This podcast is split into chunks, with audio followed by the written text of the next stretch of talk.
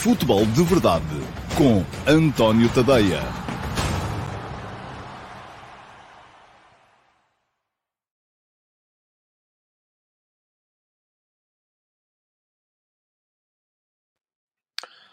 Ora, então, olá, muito uh, bom dia a todos e sejam muito bem-vindos à edição número 682 do Futebol de Verdade para uh, segunda-feira, dia 31 de outubro de 2022. É o último dia de outubro, é o último Futebol de Verdade do mês também. E uh, antes de começar, deixem-me dizer-vos que amanhã não vamos ter Futebol de Verdade, é feriado e, portanto, no feriado não estarei aqui convosco, até porque não havendo hoje jogos uh, entre, para, para, de, de, de, das equipas candidatas ao título, também me pareceu que não haveria grande justificação para ter que uh, interromper esta regra que é não fazer o programa em dias uh, feriados. Se fosse, imaginem, uh, na quarta-feira, já o, já o faria, como é, como é evidente. Ora, muito bem.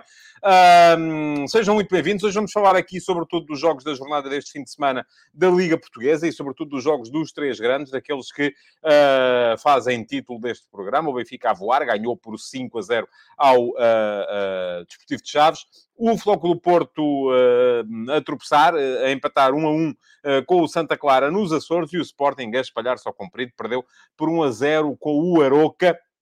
Ah, numa noite em que Ruben Amorim poupou uma série de jogadores importantes. Antes disso, deixem-me também uh, alertar-vos para um outro fator, um outro aspecto, é que uh, não saíram, e não saíram mesmo, e não vão sair, as crónicas de jogo destas três partidas, e a razão é muito simples, não tive tempo.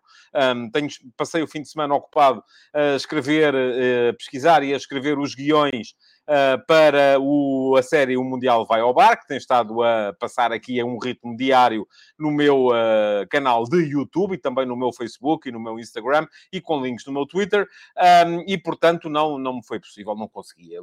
Das duas, uma, ou desistia pura e simplesmente de dormir e mesmo assim possivelmente não conseguiria uh, fazer as três crónicas, porque já vamos ter mais três crónicas uh, para fazer nos jogos da Liga dos Campeões. Vamos ver se eu consigo fazer essas. Portanto, fica aqui desde já o meu pedido de desculpas àqueles que eventualmente estariam à espera uh, das, das crónicas. Uma senhora, Marina Barros, uh, que me pergunta se após o resultado de sábado, se eu ainda acho que o Sporting pode lutar pelo título. Marina, acho que não.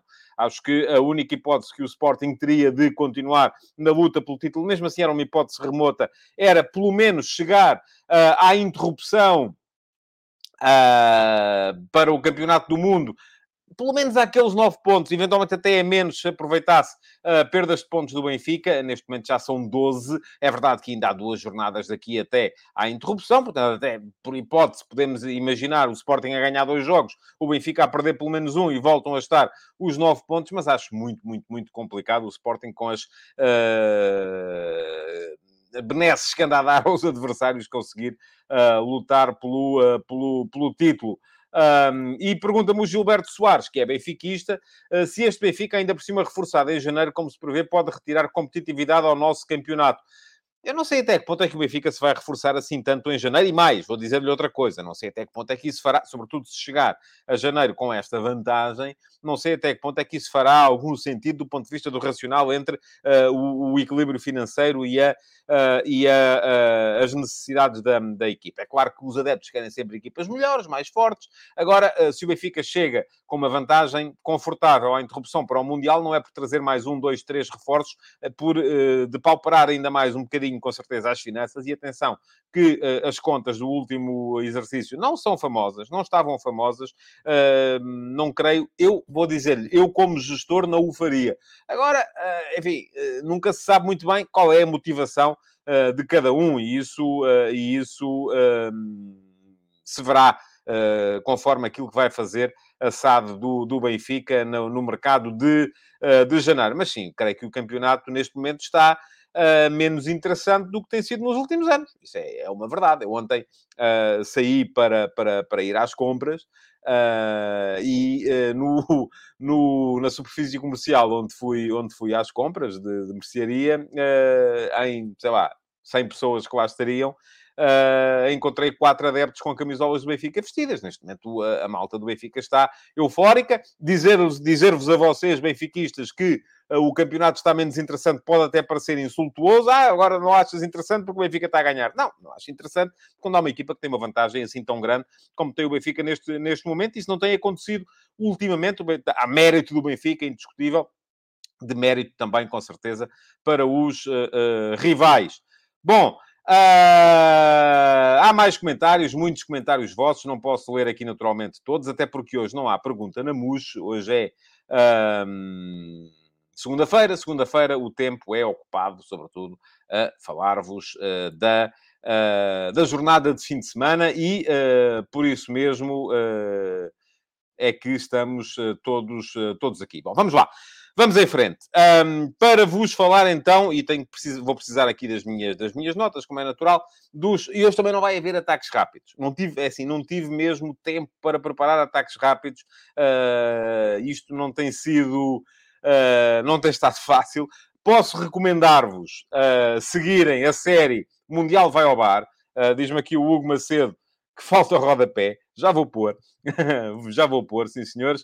Uh, posso recomendar-vos a série uh, Mundial Vai ao Bar, uh, porque é uma série, do meu ponto de vista, ou seja, para aquilo que eu gosto no futebol, muito interessante. O que é que é o Mundial Vai ao Bar? O Mundial Vai ao Bar está aqui no meu canal de YouTube. E vou deixar-vos aqui um link para poderem seguir o canal. porquê? Porque se seguirem o canal, se, se além disso uh, ativarem as notificações para serem avisados sempre que há conteúdos novos no meu canal de YouTube, o YouTube avisa-vos e vocês assim não têm, deixam de ter desculpa para perder, uh, seja o que for, dos conteúdos que eu vou publicando. O Mundial vai ao bar, que eu comecei a fazer sob o pretexto uh, de serem 32 histórias para vocês poderem brilhar em conversas de amigos acerca do Campeonato do Mundo, uh, era só esta a ideia que eu tinha. Uh, à medida que fui começando a ler e a investigar e a, e a entrar dentro da, das histórias, comecei a perceber-me daquilo que mais me interessa no mundo do futebol também, que é muitas vezes a coexistência entre o futebol e a realidade política circundante, aquelas nuances, e, por exemplo, aqui o Pedro Santos uh, ah, um, chama a atenção para uma história, que é a história do Pelé ter chumbado nos testes psicológicos. Sim, é uma das histórias que está lá, uh, que está lá contada. O Pelé, antes do Mundial de 58, o seu afastamento, bem como o de Garrincha, uh, foi recomendado pelo psicólogo que fazia os testes aos jogadores, por acharem que eles não eram capazes de sustentar ou de se sustentar dentro de uma equipa. E, portanto, há ali muitas histórias, histórias que têm a ver com a realidade política dos seus países, histórias que têm a ver com nuances da, da, da, da, da composição dos grupos grupos de jogadores. Portanto, muita história para vocês ficarem a acompanhar e a saber mais, como eu fiquei a saber mais pela investigação da história do Campeonato do Mundo de uh, Futebol. Depois, diz-me aqui o Sérgio Prieto, que está a gostar imenso. Repito o pedido, venha daí um livro. Ó Sérgio, o problema do livro é que depois só você é que quer. Aí o, as editoras não querem este tipo de coisas. Eu, estou, eu quis fazer um livro com as histórias do F80 relativas à, à história do campeonato uh, de futebol em Portugal e as editoras não estão interessadas nisto.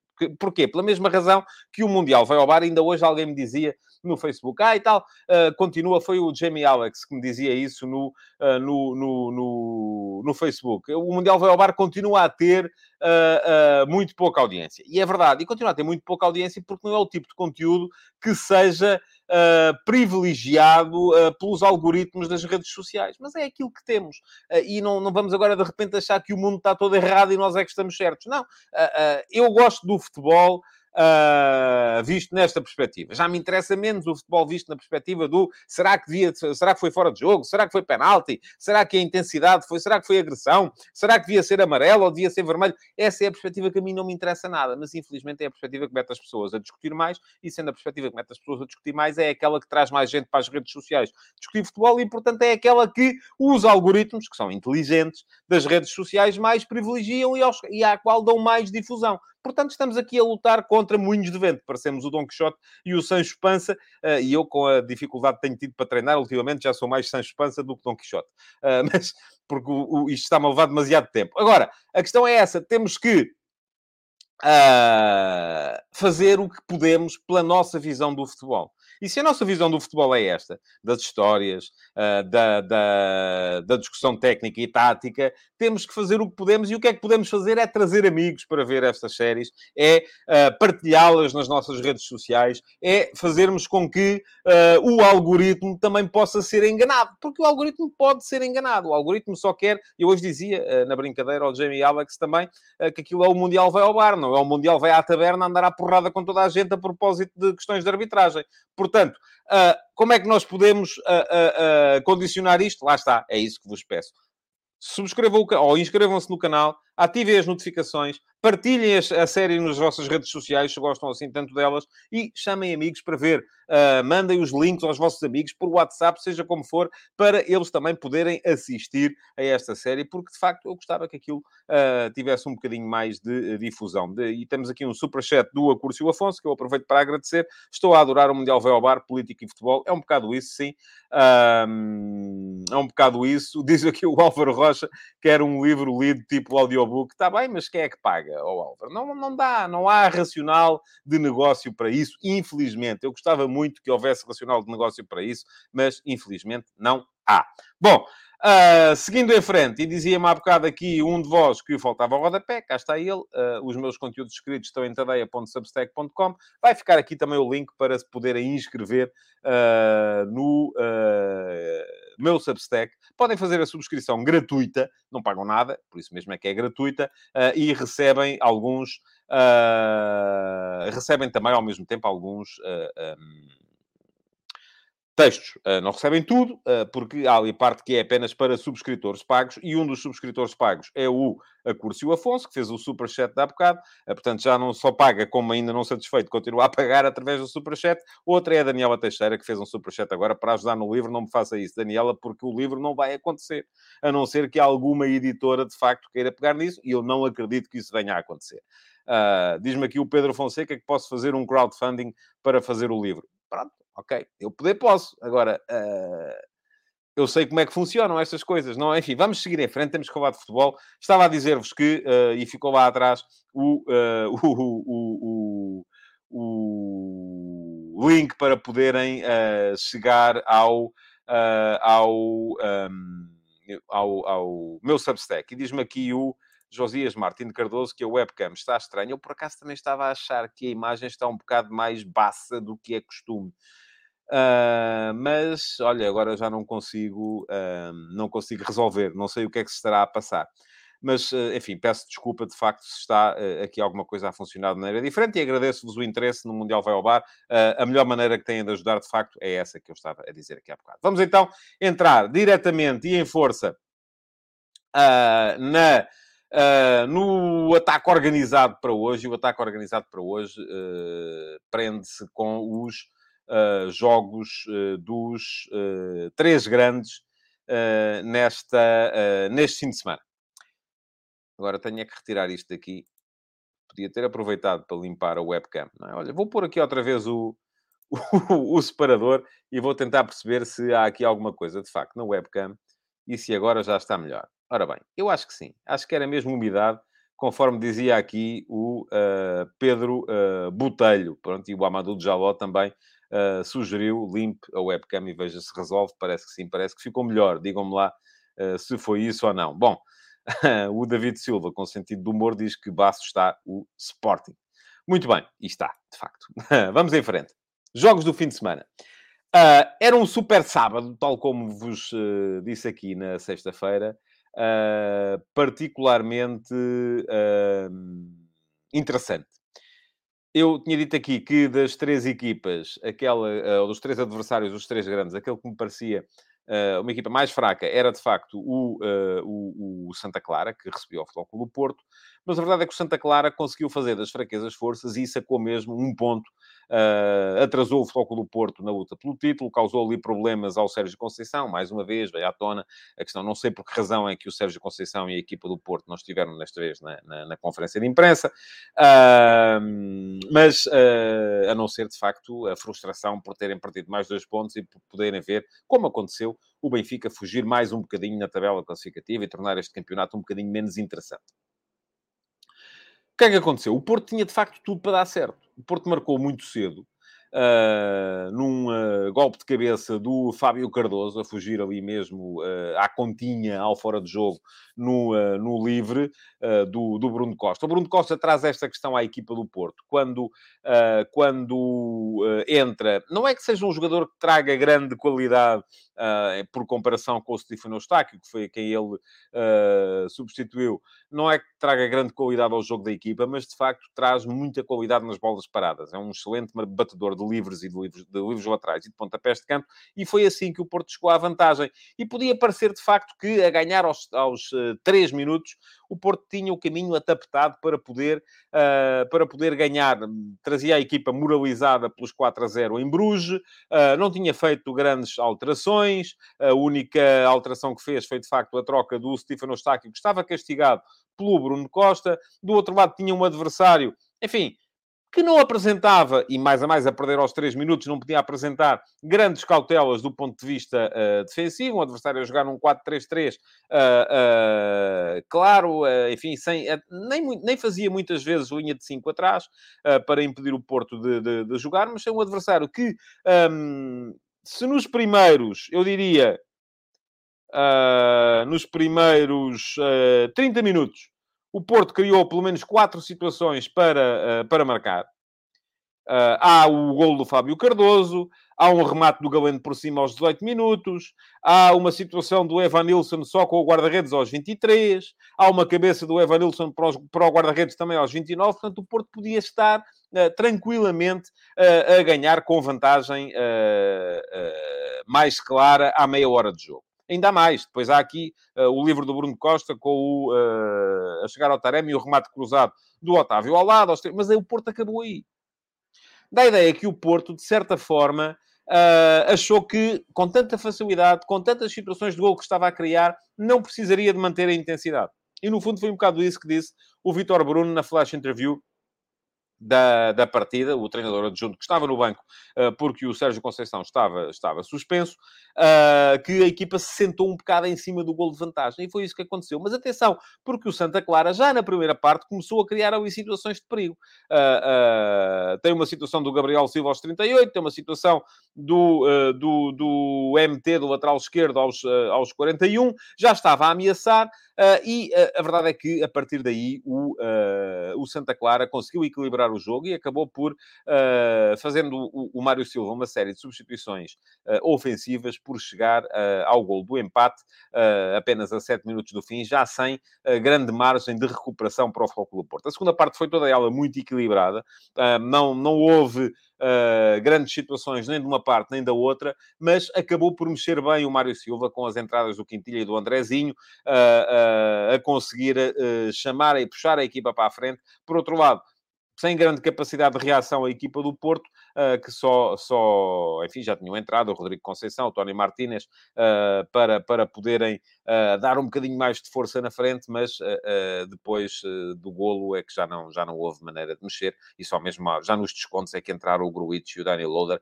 Não me parece que tenha sido particularmente interessante fazer essas alterações naquela altura da partida. Portanto, acabou o Porto por deixar dois pontos na, nos Açores, Uh, situação uh, complicada para a equipa do Porto. Diz-me aqui o João Azevedo que achou o Mateus Babi, foi o ponta de lança que entrou uh, a dada altura para o lugar do japonês Tagawa. de facto, não mostrou, não mostrou grande coisa, mas a verdade é que o Santa Clara chegou lá. Queria deixar aqui ainda mais uma nota que vem um bocadinho também na, na, na sequência daquilo que, estávamos a, que eu estava a dizer-vos há bocado, relativamente à, uh, à situação uh, do, dos algoritmos das redes sociais e o que é que acontece ou deixa de acontecer. Uh, que é aquela malta que, e, e, que, que, gosta de ver os jogos em função das suspeitas, que gosta de ver os jogos em função uh, da. Uh, vai-se para o jogo já arranjar uma, um, um bode expiatório e uma escapatória para o caso da coisa correr mal.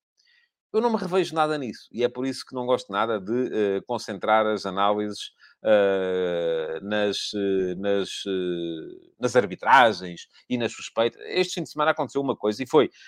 Foi isso que animou, por exemplo, no Facebook, o algoritmo do, do, do futebol de verdade da última sexta-feira. Teve mais visualizações do que é costume, porque o Facebook puxou um bocadinho por ele. Uh, pelo link do YouTube. Porquê? Porque apareceu lá alguém a dizer que não há direito, como é que é possível uh, uh, o árbitro, neste caso o Arturo Soares Dias, ir para os Açores uh, no mesmo avião que vão, que vão os elementos dos Super Dragões. Eu, na altura, respondi e respondi dizendo aquilo que penso verdadeiramente. é que isso não me faz confusão nenhuma. A mim não me faz confusão nenhuma. Qual é o problema? Agora as pessoas não podem ir no mesmo avião. Mas imediatamente houve logo quem achasse duas coisas. Primeiro, que antes do jogo o árbitro ia ser coagido pelos Super Dragões para não poder apitar em condições. Que depois do jogo, se a coisa corresse mal, já se teria sentido coagido e, portanto, a coisa não podia correr mal ao Porto, porque senão um, apanhava no, no voo de regresso. A esse respeito, gostava de partilhar convosco um comentário que lá está, do meu amigo uh, Luciano Rodrigues, uh, que um, até disse assim, e o que eles não sabem é que eles até vão dormir na mesma ilha. E de facto é verdade. As pessoas olham para as coisas e parece que querem sempre arranjar, antes do jogo, querem arranjar desculpas para o caso da coisa correr mal. Isto é, se o Porto ganhasse, e por acaso não ganhou, já havia uma razão para justificar. É que o Artur Soares Dia tinha ido no mesmo avião dos Super Dragões. Onde é que já se viu uma coisa destas? Malta, vamos começar a olhar para os jogos com olhos de ver vamos começar a deixar de olhar para os jogos nesta lógica uh, de uh, acharmos sempre que há alguma coisa que está inquinada, que há alguma coisa que está comprada. Porque é para depois, no caso de a coisa não correr bem às nossas cores, dizermos, pronto, lá está, eu tinha dito. Pronto, não é? E já apareceram aqui meia dúzia de artistas também a dizer isso, que, que, que, o, que o Porto não ganhou porque foi roubado. Como se o Porto tivesse ganho, aparecia outra meia dúzia de artistas a dizer uh, que o Porto uh, ganhou porque gamou. Pronto, é assim. As pessoas gostam de ver o futebol assim. Esse não é o futebol que se vê aqui. Não é o futebol que, uh, que, que, que me interessa a mim. E não é por uma questão de achar que de repente uh, preciso de passar ao lado da polémica. Não é porque acho que não é interessante, não é isso que me interessa, não é isso que me chama a atenção, não é isso que eu quero do futebol, não é assim que eu vejo o futebol. Se eu não gostasse de futebol, uh, uh, poderia ver o futebol nessa base, de facto. Se calhar há imensa corrupção e imensos problemas no circuito internacional de curling, mas eu, como não gosto, não sei, não me interessa. Agora, o que me faz confusão é ver malta que gosta de futebol que vive o futebol, que discute o futebol nas redes sociais e aquilo que lhe interessa do futebol são estas coisas.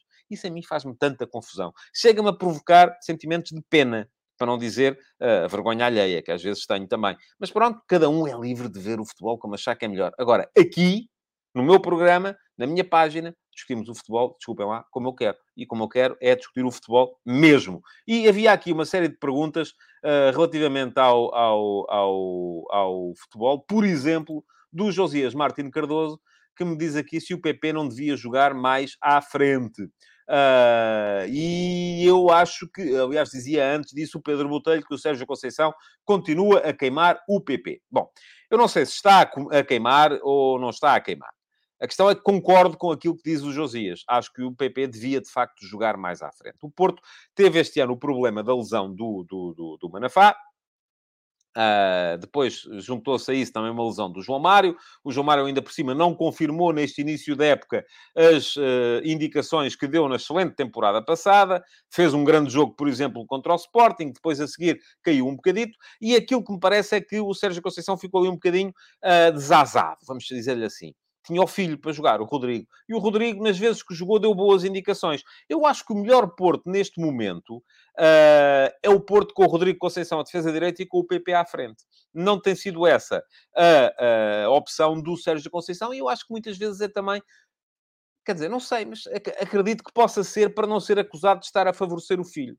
Porque quando o Rodrigo Conceição regressou ao plantel do Porto, uh, tendo saído o Francisco Conceição para o Ajax, Uh, houve logo quem viesse dizer, ah, e tal, porque isto é, só ele, só mete os filhos a jogar, enfim, mas a verdade é que a gente olha para a equipa do Porto e não havendo João Mário, não havendo João Mário, eu acho que o melhor Porto neste momento é o Porto com o Rodrigo Conceição a defesa de direito e com o PP a jogar mais à frente, porque o PP faz falta mais à frente. Apesar de, atenção, o Galeno estar a dar uma excelente indicação ultimamente. E isto poder causar aqui um problema ao Porto que é, imaginemos que entra o Rodrigo Conceição para defesa direito, que o PP avança para o meio campo, que o PP joga, que o Otávio joga a partir da direita, o PP joga na esquerda, quer dizer que tinha que sair o Galeno. A não ser que, e essa é outra possibilidade, o Porto viesse a assumir um esquema mais próximo do 4-3-3, com o PP numa ala na frente, o Galeno noutra ala na frente, o Taremi a jogar como 9 e o Evan Nilsson, que me tem parecido quase sempre o L mais fraco na equipa do Porto, a sair de facto da equipa. Mas lá está, aqui coloca-se no Porto um bocadinho o mesmo problema que se coloca no Sporting, que faz,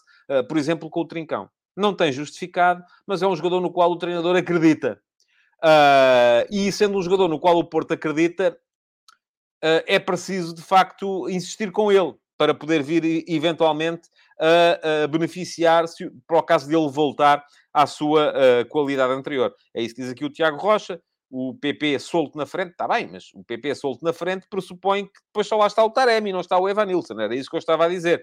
Galeno de um lado, uh, uh, PP solto na frente, como? Mas uh, gostava de perceber como é que, como é que isso, de facto, se, se organizaria, porque não me parece fácil meter Galeno, PP na frente, Taremi, Evan Nilsson, Otávio, enfim, acho que são unidades a mais na frente. Seguimos em frente. É para isso mesmo que aqui estamos. Para vos falar, então, diz-me aqui o Carlos Gusto, PP ao estilo Rafa, em vez do 4-3-3 certo, mas o Benfica é um bocado, enfim, 4, é 4-2-3-1 e o 4-2-3-1 é aquele esquema que está entre o 4-3-3 e o 4-4-2. Porque o Rafa, ora é segundo avançado, ora, eh, de facto, e, e, para isso tinha que sair o Evan Nilsson, um, ora é, uh, uh, enfim, nunca é terceiro médio, na verdade. Uh, portanto, é quase mais 4-4-2. Uh, no fundo, é um bocado isso. Era isso que eu estava a dizer. PP com Taremi, uh, o, o, o, no meio, o Galeno de um lado, ou até eventualmente o Otávio a jogar atrás do ponta de lança, o PP de um lado e o Galeno do outro. Acho que aí não haveria grandes dificuldades.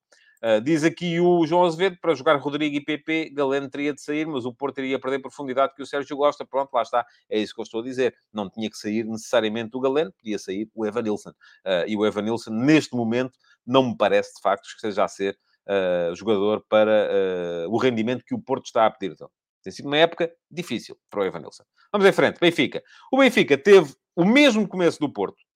Uh, marcou aos dois minutos, o Porto marcou aos três, o Benfica marcou aos dois. Uh, a questão é que o Benfica uh, conseguiu a, a, proeza extraordinária que foi marcar dois golos nos primeiros três remates que fez à baliza. E colocou logo o jogo livre de perigo aos 10, no livro do Grimaldo. O Benfica remate, há um remate de calcanhar do António Silva aos dois minutos, na sequência de um, de um, cruzamento do Enzo. Depois há o remate, um golaço do Neres uh, também aos, aos, aos dois minutos. O Chaves recomeça a jogar, o Benfica recupera a bola, o Neres arranca por ali afora, mete a bola ao ângulo, o laço, não há nada a dizer.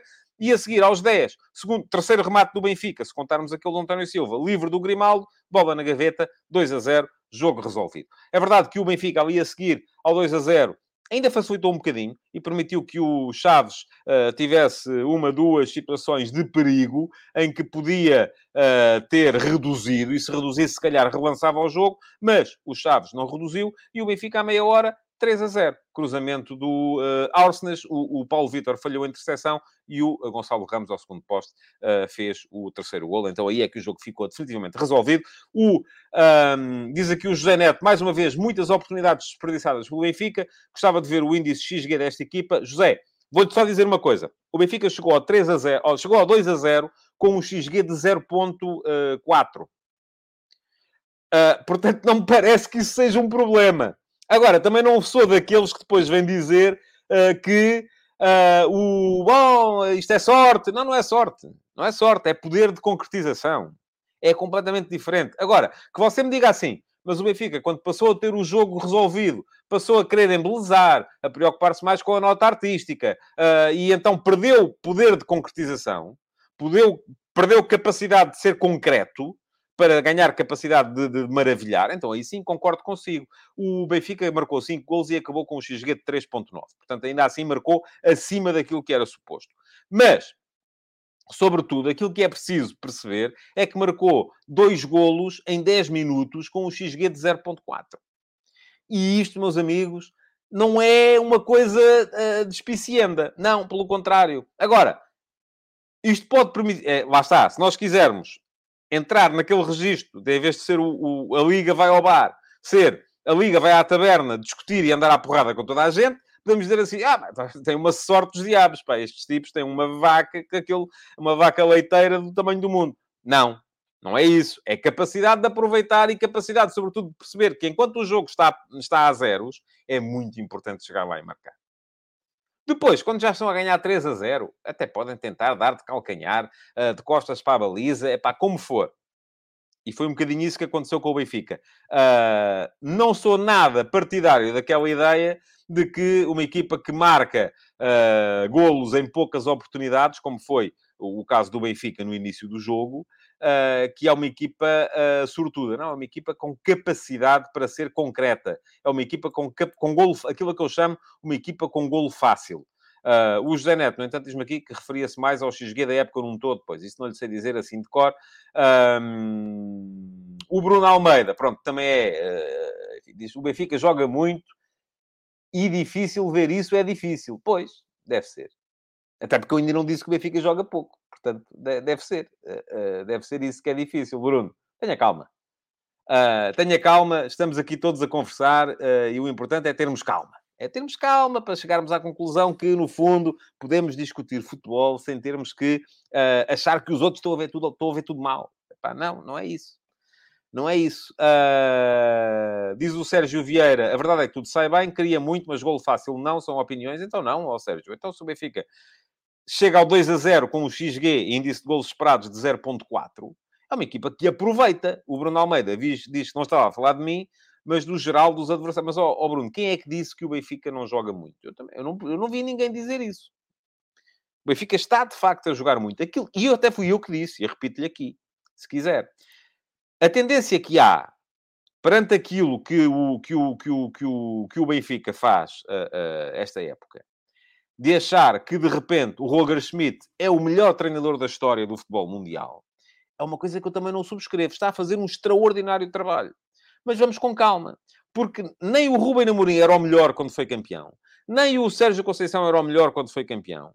Uh, e eles foram campeões com muito menos meios do que o Benfica tem, tem esta época. Nem o Roger Schmidt era o pior quando não conseguiu ser campeão no, no PSV Eindhoven. Agora, que o Schmidt está a pôr o Benfica a jogar um futebol de sonho, isso é verdade. Isso só não vê quem não quer. Só não vê quem não quer. Tudo ali funciona bem. E uh, uh, os adversários não são capazes de entender, ou melhor, entendem como é que o Benfica joga, mas fica muito difícil contrariar. Fica, de facto, muito difícil contrariar, porque lá está o Benfica tem na frente jogadores com uma capacidade para construir, uh, uh, ou melhor, para concretizar, que, que, se impõe. E esses jogadores são jogadores que fazem falta às grandes equipas. Pergunta aqui o Carlos Fernandes. Então, mas este Benfica tem de ter pontos fracos, certo? Quais são eles? Já os identifiquei, olha, por exemplo, no jogo com o Vizela, por exemplo, no jogo com o Casa Pia, por exemplo, no jogo com o Passos de Ferreira. Agora, para os pontos fracos do Benfica, que existem, tem a ver com a capacidade do adversário superar a primeira linha de pressão e aproveitar, uh, sobretudo quando o jogo está 0 a 0, aproveitar a capacidade, o, espaço que fica nas costas daquela primeira linha de pressão para entrar muitas vezes em situações 2 para 2, 3 para 3. Uh, para isso, é preciso que o Benfica não aproveite as primeiras situações de gol que cria, porque o Benfica cria primeiro. Se marca, fica difícil, porque o Benfica não tem que pressionar tanto. Uh, se não marca, e se o 0 a 0 se vai eternizando, começa a ficar a vida mais fácil para os, eh, para os adversários. Uh, e aí, de facto, pode colocar-se essa questão dos pontos fracos, mas tem muito a ver com o momento de cada jogo. E é isso que é preciso as pessoas entenderem, é que aqui não há nem homens providenciais, nem equipas perfeitas, nem equipas que perdem sempre, nem equipas que ganham sempre. Até o Marítimo, que perdia sempre, já ganhou neste, neste fim de semana, não, que foi na sexta-feira.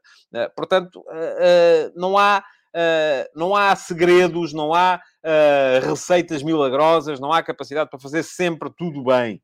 Uh, por muito otimistas, e com razão, que os benfiquistas estejam neste, neste momento. Bom, temos aqui o, o Jorge Fernandes diz-me, e fez um superchat para me lembrar do Caldas, certo, mas o ponto fraco que o Benfica revelou contra o Caldas foi outro. O ponto fraco que o Benfica revelou contra o Caldas foi uma diminuição de intensidade. Não tem a ver necessariamente com a mesma coisa, porque em condições normais o Caldas não, te, não, não teria equipa para o Benfica.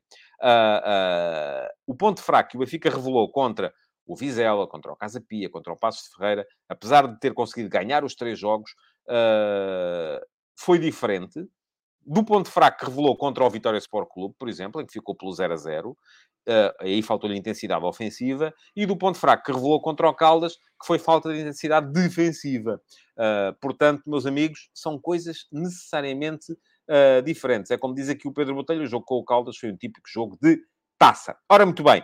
Para falar do oposto da questão da capacidade de concretização do Benfica, basta falar do Sporting. Eu ainda hoje de manhã escrevi sobre o Sporting.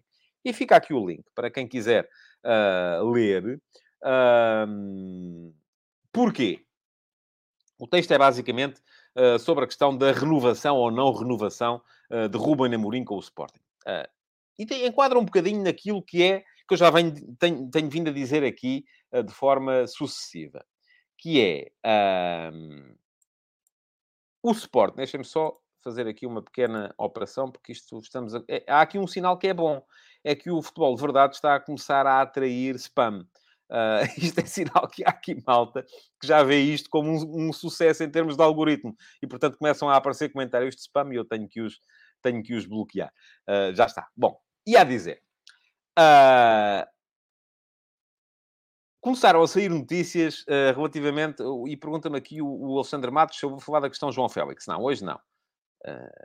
até porque não tenho, não tenho nada de inteligente nem de novo para vos dizer sobre o tema.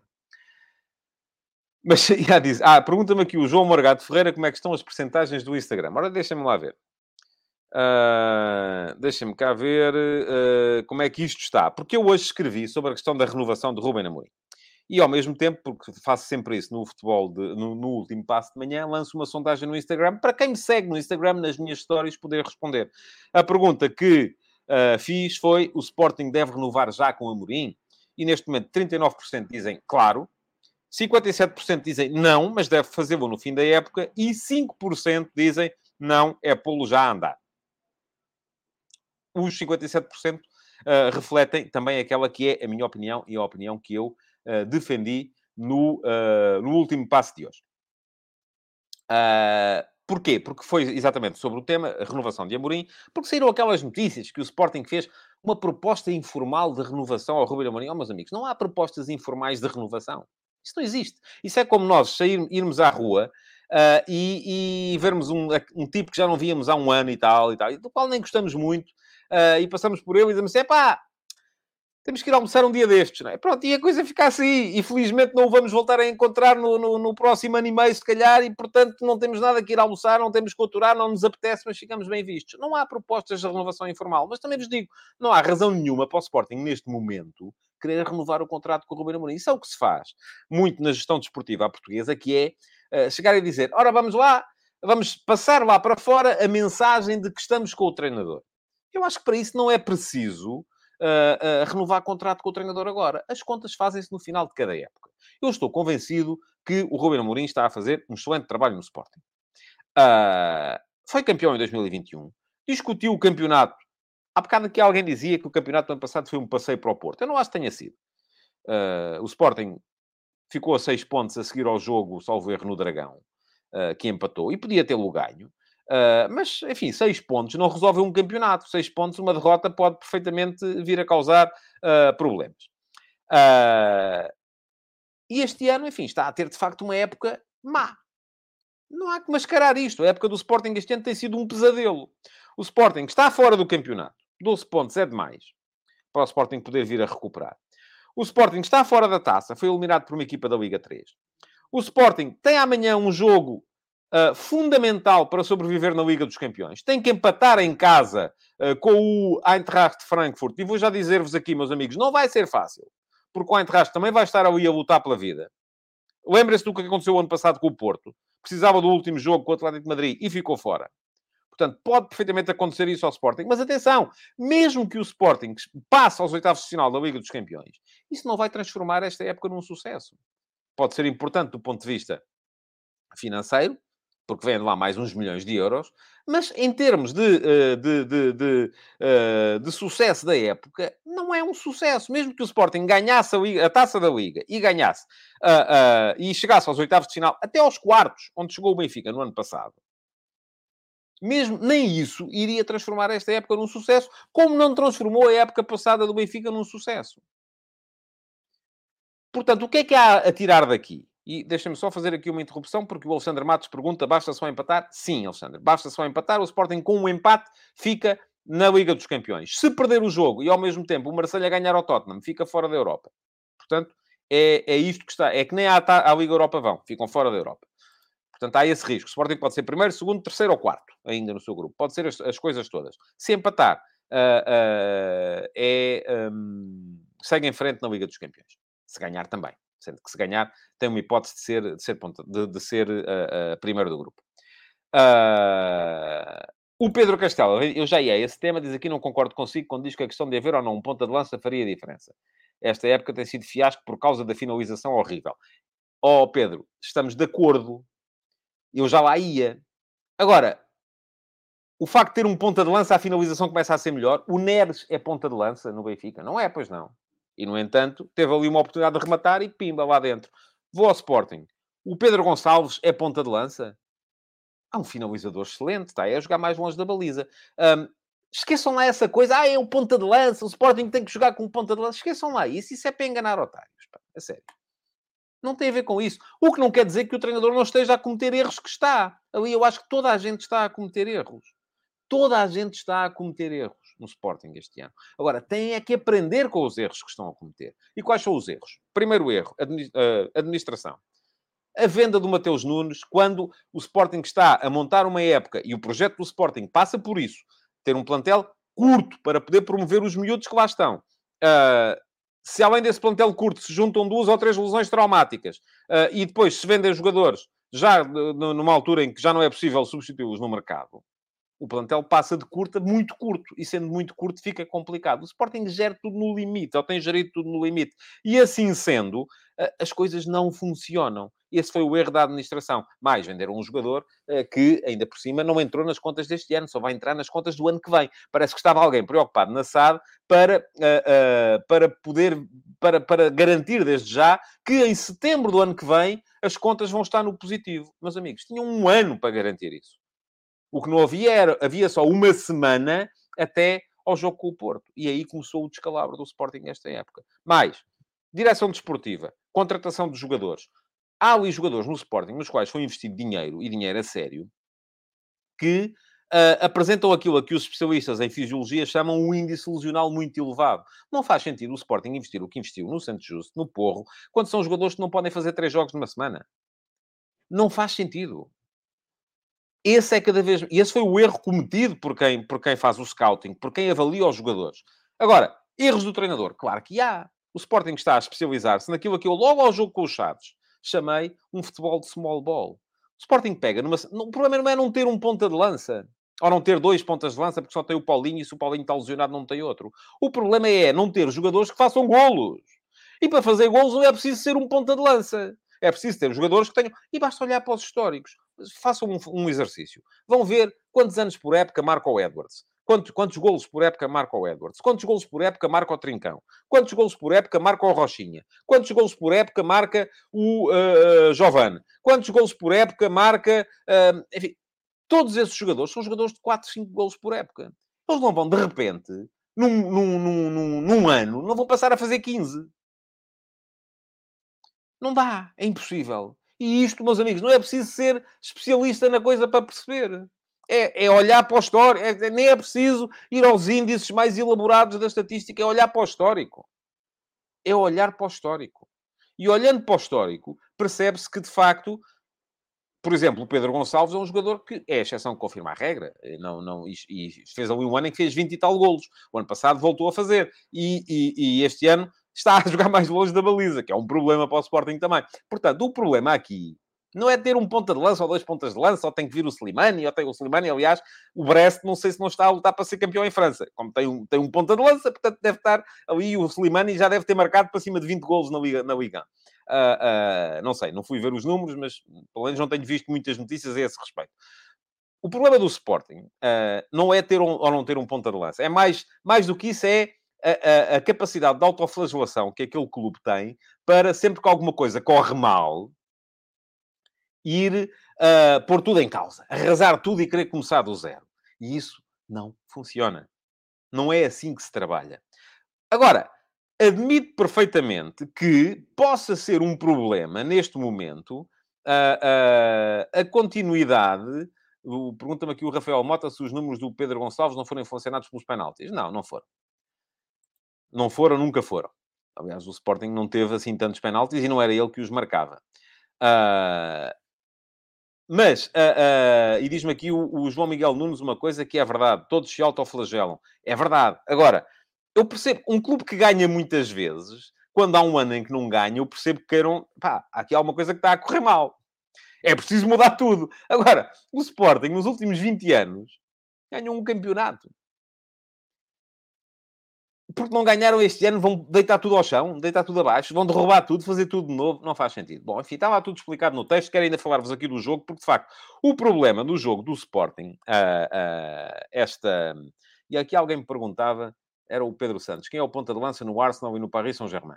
E o Josias Martin Cardoso diz que no Arsenal é o Gabriel Jesus. Lá está, que no City jogava a extremo direito. Uh, é ponta de lança? Se quisermos. Marca golos? Marca. Tem capacidade concreta perante a baliza? Tem. Não é jogador de andar ali a fazer rotundas. Uh, e esses é que, de facto, não se juntarem uh, cinco jogadores cuja especialidade é fazer rotundas, andar, aos, andar em círculos, em vez de irem para a baliza, então a coisa aí uh, fica, fica, fica complicada. bom, o jogo de Aroca, que já estamos quase com 50 minutos de programa. O problema do Sporting, apesar de eu começar por achar que, de facto, Uh, uh... desculpa lá. João Pico, ajude-me a mim e ao Jorge Fernandes. Quem é melhor, o Rafa ou o Pote? Olha, depende. É a resposta que eu vos dou sempre. O que é que vocês querem extrair do jogador? Há coisas que o Rafa é melhor. Há coisas em que o Pote é melhor.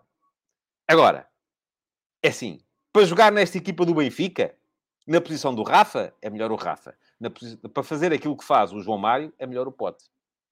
Para jogar nesta equipa do Sporting, na posição do... Enfim, nessa equipa do Sporting não há posição para o Rafa, conforme se viu, por exemplo, no 3-4-3 do Benfica do ano passado. Mas aquilo que eu acho extraordinário é que nós tínhamos de ter, ter sempre a necessidade de perceber quem é que é melhor. É o meu dedo indicador direito ou é o meu dedo indicador esquerdo? Qual é que é melhor? Hã? Qual é? Não interessa. Cada um tem a sua realidade. O jogo. Uh... Começo por achar que, estranho, e tinha escrito sobre isso na sexta-feira, uh, que o Sporting tenha que substituir tanta gente uh, quando está com uma carga competitiva inferior, por exemplo, à do Benfica. Mas, na verdade, talvez não tenha sido por causa disso que o Sporting não ganhou o jogo. Porque mesmo a jogar com o Flávio Nazinho, uh, com um meio-campo absolutamente novo, com o Dário Essug e o Pedro Gonçalves, uh, com um ataque uh, com o Arthur, o Rochinha e o Trincão, portanto, sem o Edward, sem o Paulinho, sem o Ugarte, sem o Morita, com o Pedro Gonçalves fora de posição, sem o Nuno Santos, uh, sem o Porro, o Sporting chegou lá e criou, nos primeiros 20 minutos, criou quatro situações de gol claras e evidentes. Se tivesse marcado, o jogo estava resolvido. Se tivesse marcado duas, o jogo estava resolvido. Não marcou. E a culpa de não ter marcado não foi dos miúdos. Agora, é verdade também que depois que o gol do Aroca, a culpa foi dos miúdos. Uh, e, e, e, e o, o, no gol do Aroca, a culpa foi dos miúdos. Porquê? Porque o João Basso salta precisamente entre o Essugo e o, e o Nazinho. Deviam ter sido mais agressivos, deviam ter apertado, deviam ter saltado mais, deviam ter chegado à bola. Não chegaram. Uh, a maneira como o Sporting, a partir de determinada altura, e foi a partir dos 20 minutos que o Aroca começou a ter capacidade para ter bola, a maneira como o Sporting uh, deixou o, o, o, o, Aroca começar a tomar conta e a controlar o jogo, mesmo sem bola, passou a controlar o jogo, uh, foi, uh, foi, a, foi a morte da equipa de Ruben Amorim. Mas lá está, antes disso tudo, a questão foi outra. A questão foi a incapacidade para se poder marcar golos quando houve situações para isso. Diz-me aqui o Ricardo Pinho, qualquer dia dirá que não se pode comparar o Porro ao Jogai porque oferecem coisas diferentes. Ricardo, vou-lhe explicar isto com muita tranquilidade.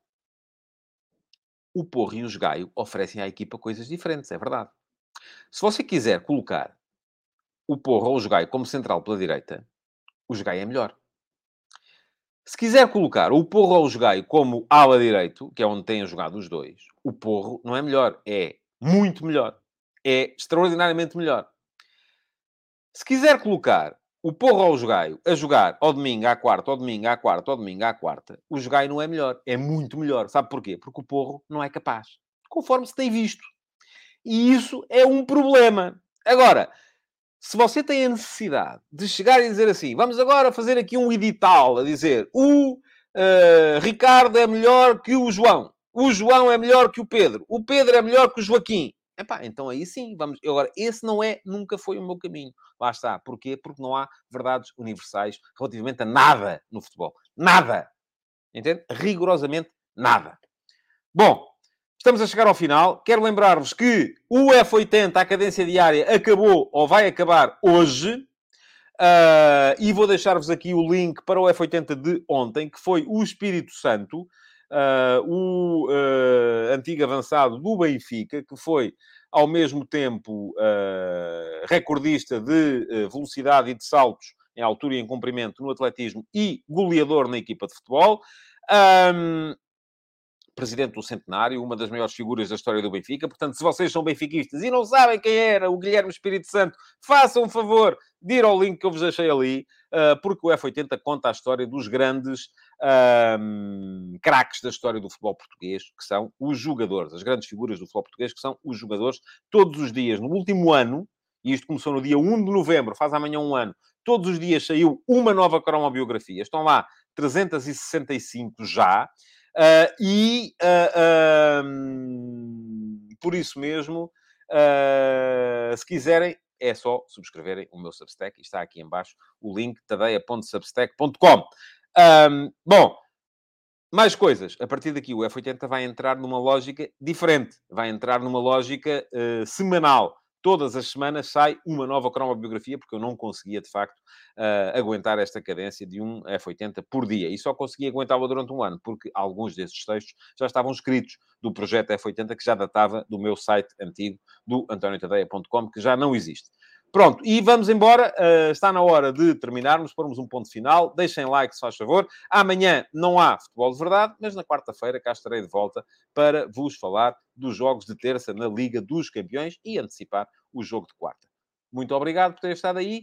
Até quarta e bom feriado a todos. Não se esqueçam logo. Ah, enfim, tenho que vos lembrar disto. Logo à noite, 19 horas, Mundial vai ao bar. Hoje vou ter mais quatro convidados de estalo uh, para discutir o grupo D o grupo que vai ter a Dinamarca, a França, a Tunísia e a Austrália. Quatro convidados no The Couch Sports Bar, em Lisboa, com o apoio da MUS. Vão estar uh, para discutir o grupo D e tudo aquilo que é o Mundial. Portanto, já sabem, 19 horas, sintonizem o canal. Se ainda não o, o, se inscreveram nele e não o seguem, uh, passem a fazê-lo e ativem as notificações. De resto, deixem like. Até logo no Mundial Vai ao Bar e depois até quarta-feira em mais um Futebol de Verdade. Futebol de Verdade. Em direto de segunda a sexta-feira, às 12h30